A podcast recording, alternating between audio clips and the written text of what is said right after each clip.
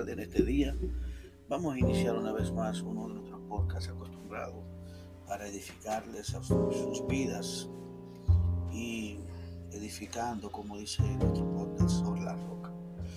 Queremos que te suscribas a nuestro podcast en Spotify y en YouTube, donde vamos a seguir subiendo los contenidos que van a edificar tu vida para siempre. Vamos a leer en el capítulo 1, la primera carta de Pablo a los colosenses. Vamos a tener un tema muy importante en este día. Eh, y es eh, la iglesia de Colosas. Vamos a trabajar este tema. Capítulo 1, dice el versículo 1 adelante. Pablo, apóstol de Jesucristo, por la voluntad de Dios, y el hermano Timoteo, a los santos y fieles hermanos en Cristo que están en Colosas, gracia y paz sean a ustedes, de nuestros Padre y del Señor Jesucristo. Pablo pide que Dios les conceda sabiduría espiritual. Vamos a ver, verso 3. Siempre orando por ustedes, damos gracias a Dios, Padre nuestro, de nuestro Señor Jesucristo, habiendo oído de vuestra fe en Cristo Jesús y del amor que tenéis a todos los santos, a causa de la esperanza que os está guardada en los cielos, de la cual ya habéis oído por la palabra verdadera del Evangelio, que ha llegado hasta ustedes, así como a todo el mundo, y lleva fruto y crece también en ustedes, desde el día en que oísteis y conocieron la gracia de Dios en verdad. Como lo habéis aprendido de Epafras, nuestro consiervo amado, que es un fiel ministro de Cristo para ustedes, quien también nos ha declarado nuestro, vuestro amor en el Espíritu.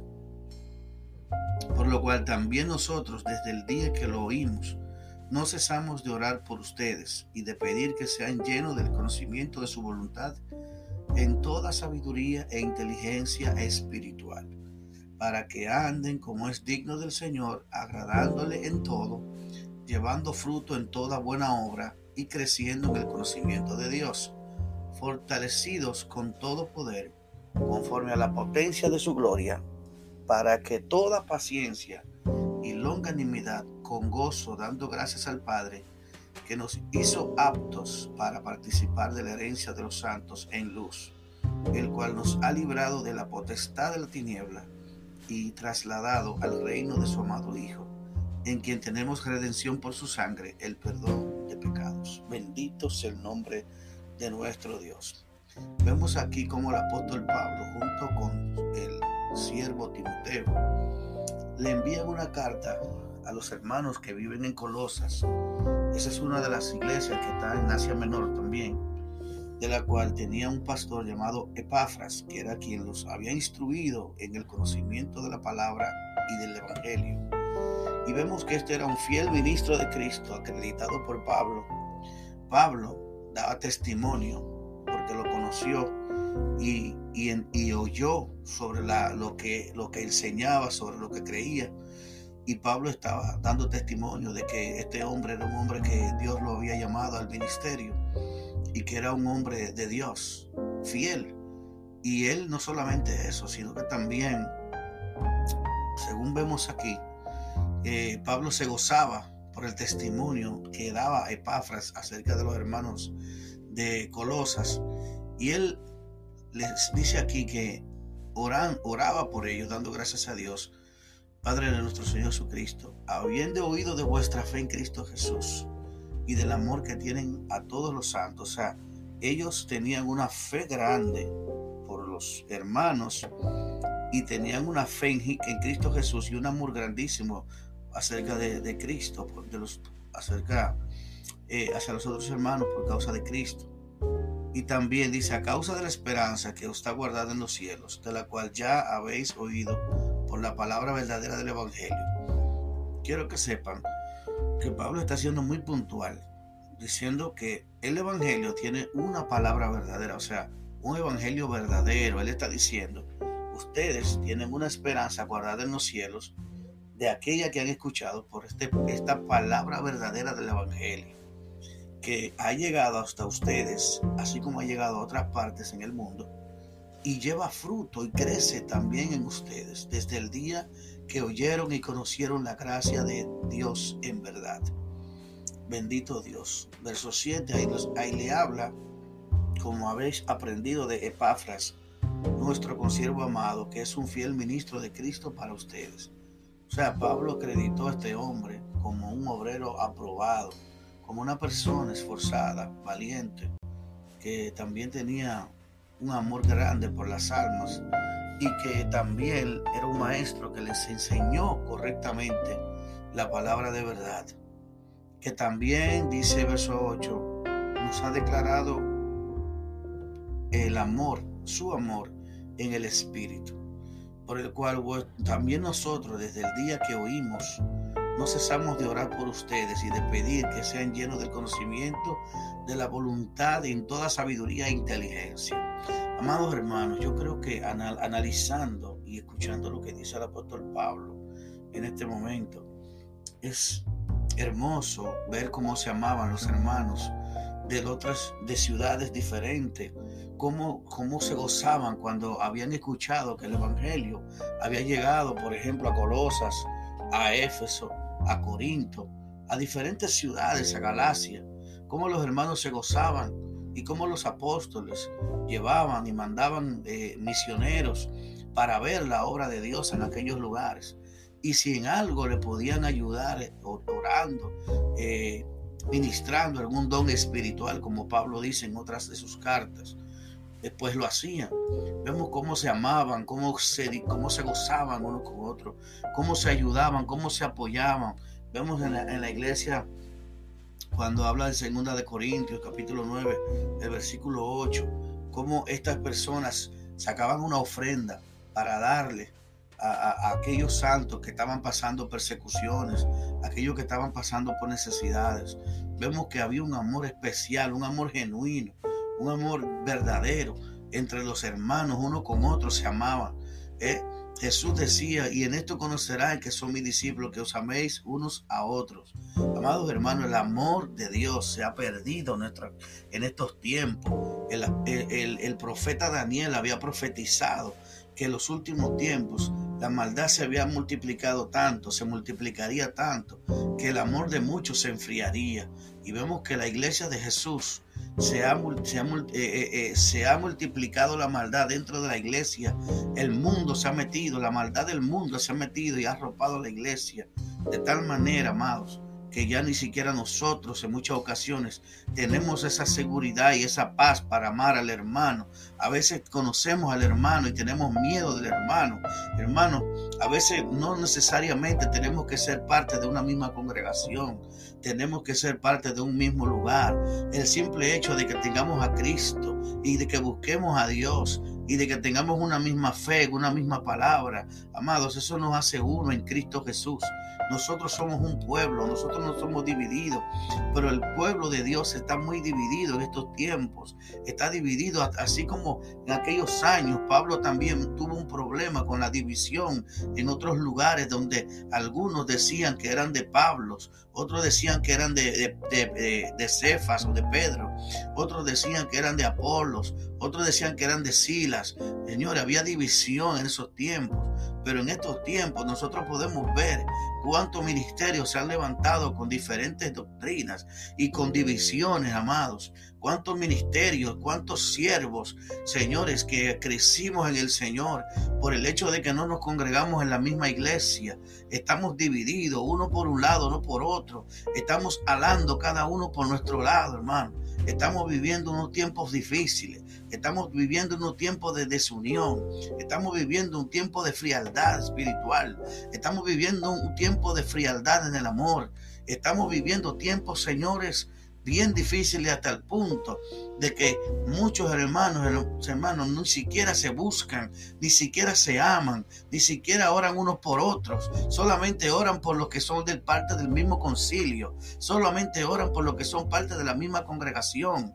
Ya no quieren, ya no, ya no piensan que los otros hermanos, aunque no sean de la misma congregación, creen que no somos hermanos, creen que no somos personas del mismo cuerpo. Señores, tenemos que orar, tenemos que pedirle a Dios y arrepentir de nuestros pecados, porque antes vemos aquí en esta enseñanza, amados, cómo los pueblos, cómo se gozaban los hermanos cuando estaban, eh, eh, otros hermanos venían de, de otras congregaciones y le podían impartir una palabra, una enseñanza, un don espiritual. Había un gozo, había una armonía, había un deleite, había un, amor fraterno, había un amor sincero, no fingido, como dice Pablo, no de boca, sino de palabras, ni de palabras, sino de hechos.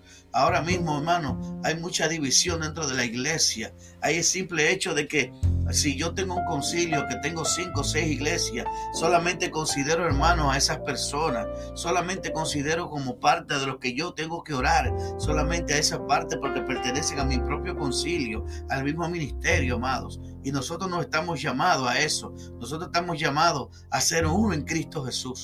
Nosotros estamos llamados a ayudarnos uno con otro, a apoyarnos uno con otro. Estamos llamados, amados, a, hacer, eh, a romper las divisiones y a vivir juntos, unidos en armonía, como dice el salmista, donde está de cuán bueno y cuán delicioso es estar habitar los hermanos juntos en armonía, porque allí envía el Señor bendición y vida eterna. Señores, hay una canción de Marcos Vidal que, que me llama bastante la atención con, respecto a este tema. ¿Y que dice Marcos Vidal?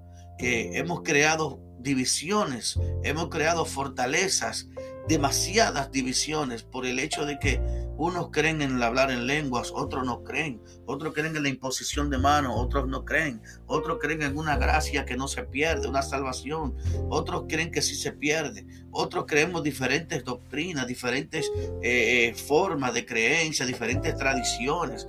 Amado, pero la Biblia es una, la Biblia es una sola, la enseñanza es una, Jesús es uno, solo sacrificio, un solo evangelio. ¿Por qué tenemos tantas divisiones? ¿Por qué tenemos tanta diferencia?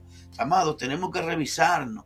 Como aquel tiempo los fariseos se dividían y eran, eran personas que habían corrompido la palabra de Dios en este mismo tiempo estamos corrompiendo la palabra de Dios. El pueblo de Dios ha corrompido la palabra. Una sola Biblia tenemos, una sola, un solo evangelio, un solo bautismo, pero tenemos demasiados pueblos distantes uno de otro, diversos uno de otro, que no nos se buscan unos a otros. Gloria a Dios. Amados, estamos en un tiempo de crisis. El Evangelio está en crisis. Por eso creo que hay un llamado, hay que hacerle un llamado a la iglesia que se une en oración la iglesia tiene que unirse en oración. La iglesia tiene que unirse clamando, buscando el reino de Dios y su justicia.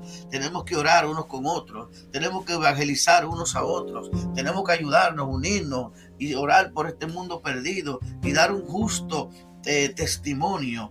Porque así como estamos, no estamos dando testimonio, señores. Mucha división dentro del pueblo de Dios. Padre Señor, queremos orar en esta hora para que tú rompas toda división, Señor. Padre Santo, mira aquellos entre nosotros hermanos, Padre, que nos conocemos, que tenemos una amistad vieja. Padre, rompe las divisiones, Padre. Mira, Dios mío, que cuando nosotros nos veamos en las calles, nos amemos, nos abracemos, nos ayudemos, nos animemos unos a otros, nos apoyemos unos a otros, Señor. Padre Santo, que no nos creamos mejor que nadie, que no nos creamos, que no tengamos ese, ese, ese, ese, ese, ese ese ego de superioridad, creernos que nuestro ministerio, que nuestro ministerio es más grande que el tuyo, que nuestro llamado es más grande que el tuyo, que el ministerio de la iglesia que yo voy es más grande y tú vas a una iglesia pequeña. Menospreciamos a veces a los pequeños, menospreciamos a aquellos que están iniciando, menospreciamos a aquellos que no son, que están y que están comenzando, Señor, a servirte, porque creemos que tenemos, eh, que somos mejores que los otros, Señor. Padre, quita de nosotros toda todo orgullo y toda vanidad y únenos en un verdadero amor en Cristo Jesús, que un, un amor sincero y una fe no fingida, como dice el, el apóstol Pablo. Amados hermanos, aleluya. Gracias. Quiero pedirte, amado hermano, que te unas en oración, que ores por todos los hermanos del mundo, por todos los cristianos, especialmente por aquellos que están padeciendo persecución en países musulmanes, en países que, donde el comunismo, el socialismo los persigue, donde hay persecución real, señores. Señor, nosotros estamos viviendo en un lugar donde podemos hablar de Dios y mucha gente puede hablar de Dios, pero ha dejado a Dios porque se siente muy cómodo, se siente muy próspero y está pensando solamente en tener casas, en tener posesiones, está pensando solamente en crear riquezas, está pensando solamente en comprar otra casa, otro apartamento, en comprar otro, otro, otro, una casa de campo, en comprar un terreno, en tener cosas y no nos damos cuenta que nos estamos olvidando de lo principal. Queremos acumular y acumular y acumular como aquel hombre que dijo voy a derribar mis graneros, voy a hacerlo más grande y mañana le diré alma mía, goza y beba y disfruta de todos los bienes que tiene.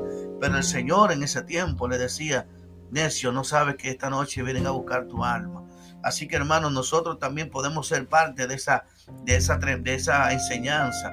Pudiéramos ser parte de esa, de esa parábola. Que quizás nosotros somos cristianos y estamos tratando de lograr muchas cosas en este mundo, en esta tierra, que es pasajero pero el Señor nos dice que nosotros no guardemos tesoros en la tierra, sino en el cielo, y que trabajemos no por la comida que perece, sino por la comida que a vida eterna permanece, aquella que está en el cielo, aquella que no se corrompe, aquella donde el ladrón y el orín no pueden entrar, no pueden minar, allá donde tenemos que tener la riqueza.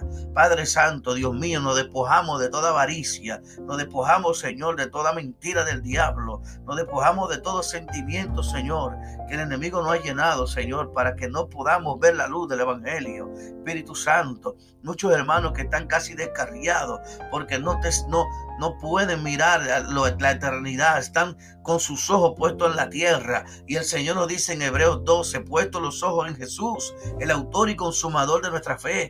Y también nos dice Mateo 6:33, buscar las cosas de arriba donde está Cristo sentado. Aleluya. Y estamos aquí, señores, muchos viviendo en Estados Unidos, persiguiendo solamente las cosas terrenales, el dinero, y tienen dos y tres trabajos y no pueden congregarse, y no pueden leer la Biblia, y no tienen tiempo para orar. Personas que antes iban a la iglesia dos veces, tres veces por semana, personas que iban a evangelizar a los, a los hospitales, a las clínicas, a las cárceles. Ahora no se pueden parar ni siquiera en una esquina a dar un tratado. Ahora ni siquiera pueden darle a nadie en un supermercado un tratadito. Ni siquiera en el trabajo le invitan a otro, ni siquiera le hablan de Dios no tienen palabras, se han dejado morir, se han dejado envanecer de las cosas de este mundo.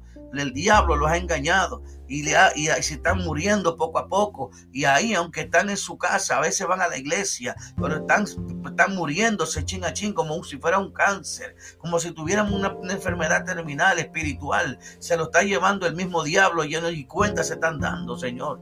Espíritu Santo, levanta a aquellos que están atados, rompe las cadenas en el nombre de Jesús y establece un nuevo orden en la vida de aquellos, Señor, que están claudicando ante las, ante las situaciones, ante las adversidades, Señor, que están claudicando, Señor, ante la, ante la pobreza, pero otros que están claudicando, Señor, y que se están rindiendo y que están adorando al Dios Mamón, que están sirviendo al hombre, al dinero, que le están sirviendo, Señor, a las posesiones y se han olvidado de Cristo. Espíritu Santo, rompe las cadenas, Señor, y establece un nuevo orden en cada vida, Señor.